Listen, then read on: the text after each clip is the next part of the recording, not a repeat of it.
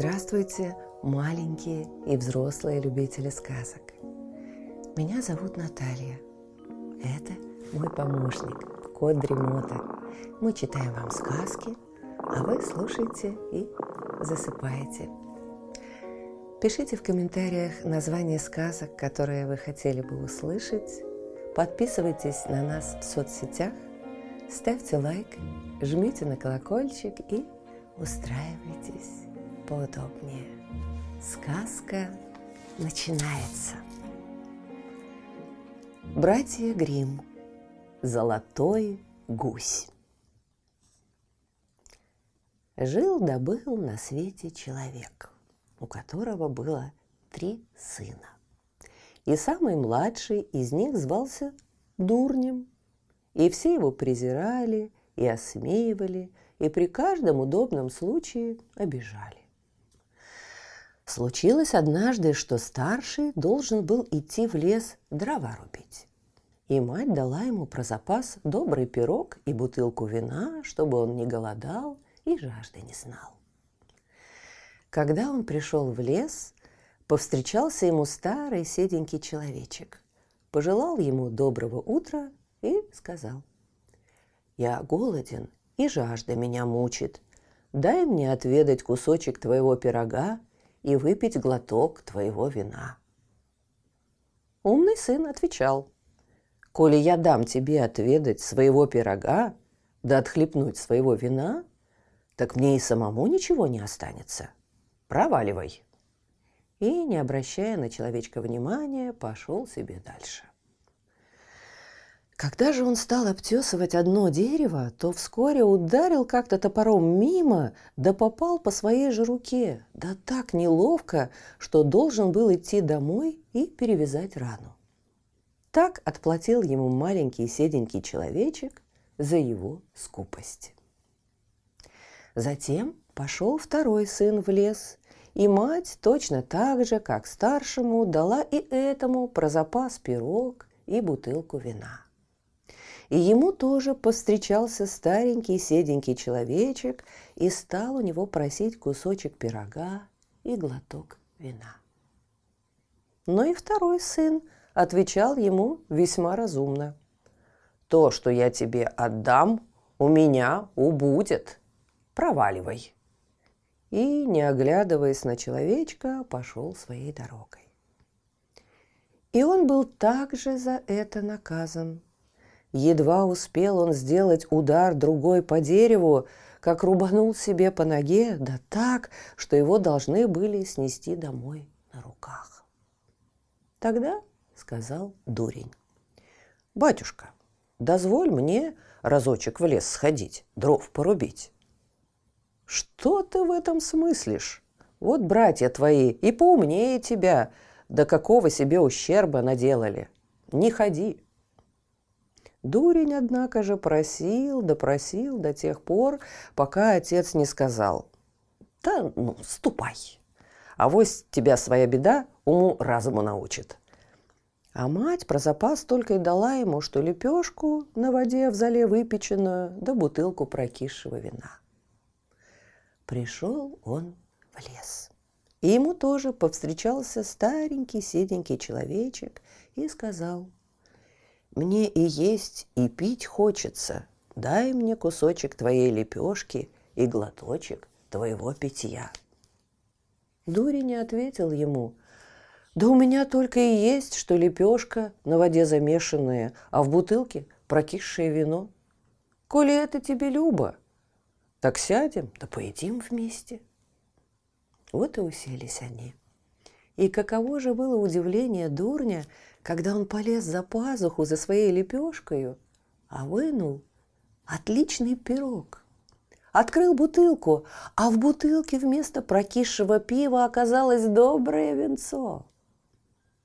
Попили они, поели, и сказал человечек дурню. «Сердце у тебя доброе, и ты со мною охотно поделился всем, что у тебя было. Зато и я хочу тебя наделить счастьем. Вон стоит старое дерево. Сруби его и в корневище найдешь подарок. Затем человечек распрощался с дурнем. Пошел дурень к дереву, подрубил его, и когда оно упало, увидел в корневище дерева золотого гуся. Поднял он гуся, захватил с собою и зашел по пути в гостиницу, где думал переночевать. У хозяина той гостиницы было три дочери. Как увидели они золотого гуся, так и захотелось им посмотреть поближе, что это за диковинная птица, и добыть себе хоть одно из ее золотых перышек. Старшая подумала – Уж я улучу такую минутку, когда мне можно будет выхватить у нее перышко. И при первом случае, когда дурень куда-то отлучится, она и ухватила гуся за крыло. Но, увы, и пальцы, и вся рука девушки так и пристали к крылу, словно припаянные. Вскоре после того подошла и другая – она тоже только и думала о том, как бы ей добыть золотое перышко. Но едва только она коснулась своей сестры, как приклеилась к ней, так что и оторваться не могла. Наконец подошла и третья с тем же намерением. И хоть сестры кричали ей, чтобы она не подходила и не прикасалась, но она их не послушала. Она подумала, что коли они там при гусе, так а чего же и ей там тоже не быть? И побежала, и чуть только коснулась своих сестер, как прилипла к ним. Так должны были они всю ночь провести с гусем. На другое утро дурень подхватил гуся под мышку и пошел своей дорогою, немало не тревожась о том, что вслед за гусем волоклись и три девушки, которые гусю приклеились. Среди поля на дороге повстречался им пастор. И когда увидел это странное шествие, то сказал, «Да постыдитесь же, дрянные девчонки! Как вам не совестно бежать за этим молодым парнем? Разве так водится?» При этом он схватил младшую за руку и хотел отдернуть. Но едва он коснулся ее, как прилип к ее руке, и сам был вынужден бежать за тремя девушками. Немного спустя повстречался им причетник и не без удивления увидел господина пастора, который плелся следом за девушками. Он тотчас крикнул «Э, господин пастор, куда это вы так поспешно изволите шествовать? Не забудьте, что нам с вами еще придется крестить сегодня». И он тоже подбежал к пастору и ухватил было его за рукав, но так и прилип к рукаву. Когда они все пятеро плелись таким образом вслед за гусем, повстречались им еще два мужика, которые возвращались с поля с заступами на плече. Пастор подозвал их, попросил как-нибудь освободить его и причетника из этой связки. Но едва только те коснулись причетника – как и они пристали к связке, и таким образом уже их побежало семеро за дурнем и его гусем. Так пришли они путем дорогою в город, где правил король, у которого дочь была такая задумчивая, что ее никто ничем рассмешить не мог. Вот и издал король указ, по которому тот, кому удалось бы рассмешить королевскую дочь, должен был и жениться на ней. Дурень, прослышав о таком указе, тотчас пошел со своим гусем и всей свитой королевской дочки. И когда та увидала этих семерых человек, которые бежали за гусем, она разразилась громким смехом и долго не могла уняться. Тогда дурень потребовал, чтобы она была выдана за него замуж – но будущий зять королю не понравился, и он стал придумывать разные увертки и, наконец, сказал, что отдаст за него дочь только тогда, когда он приведет ему такого опивалу, который бы мог один целый погреб выпить. Дурень вспомнил о седеньком человечке, который, конечно, мог бы ему в этой беде оказать помощь, пошел в тот же лес и на том же месте, где он срубил дерево, увидел того же самого человечка, и сидел он там очень грустный. Дурень спросил его, что у него за горе на сердце, а тот отвечал, «Меня томит такая жажда, что я ее ничем утолить не могу. Холодной воды у меня желудок не переносит, а вот бочку вина я выпил. Но что значит эта капля, коли выплеснешь ее на раскаленный камень? «Ну, так я могу тебе в горе подсобить», — сказал дурень. «Пойдем со мною, и я утолю твою жажду». Он привел человечка в королевский погреб, и тот набросился на большие бочки вина. И пил, и пил так, что у него и пятки от питья раздуло, и прежде чем миновали сутки, успел уже осушить весь погреб. Дурень второй раз потребовал у короля свою невесту. Но король рассердился на то, что дрянной парнишка, которого каждый называл дурнем, смел думать о женитьбе на его дочери. Поэтому король поставил новые условия. Прежде чем жениться на королевне, дурень должен был добыть ему такого объедалу, который бы мог один съесть целую гору хлеба. Дурень, недолго думая, прямо направился в лес. Там увидел он на том же месте человечка, который подтягивал себе, что есть мочи живот ремнем и корчил весьма печальную физиономию, приговаривая. «Вот сейчас съел я полнехоньку печь ситного хлеба, но что может значить этот пустяк, когда такой голод мучит? Желудок у меня пустехонек».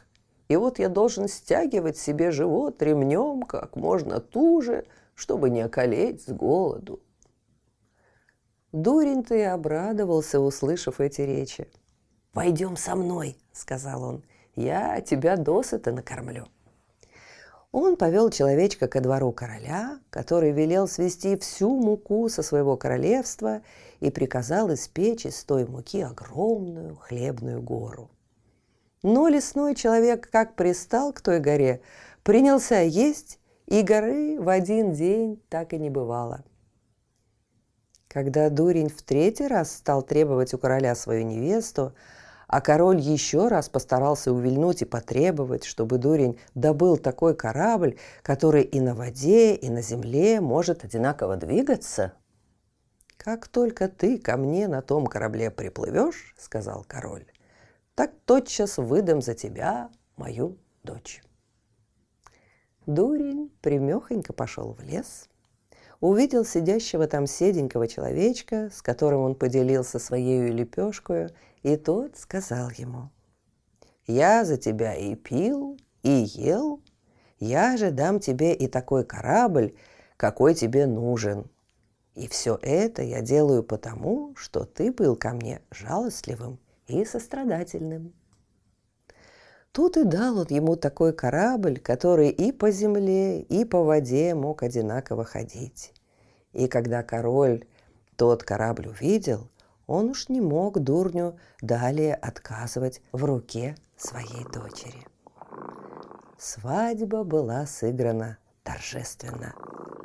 А когда король умер, дурень наследовал все его королевство и долгое время жил со своей супругою в довольстве и согласии. Слышите, кот Дремота запел свою песенку. Это значит, что пора засыпать. Мы обязательно встретимся снова. А сейчас спокойной ночи.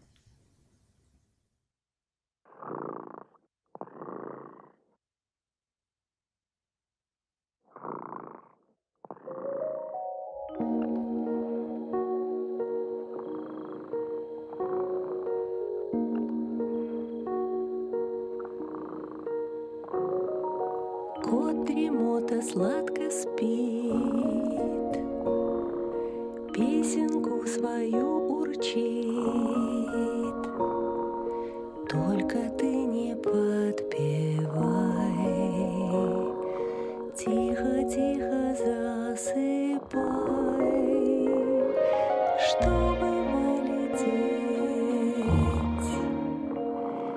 Вдаль за облака. нужно крепко спать. Да, утра.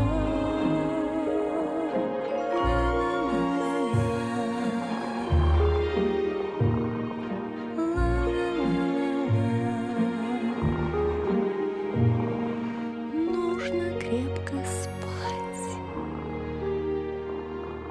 Да.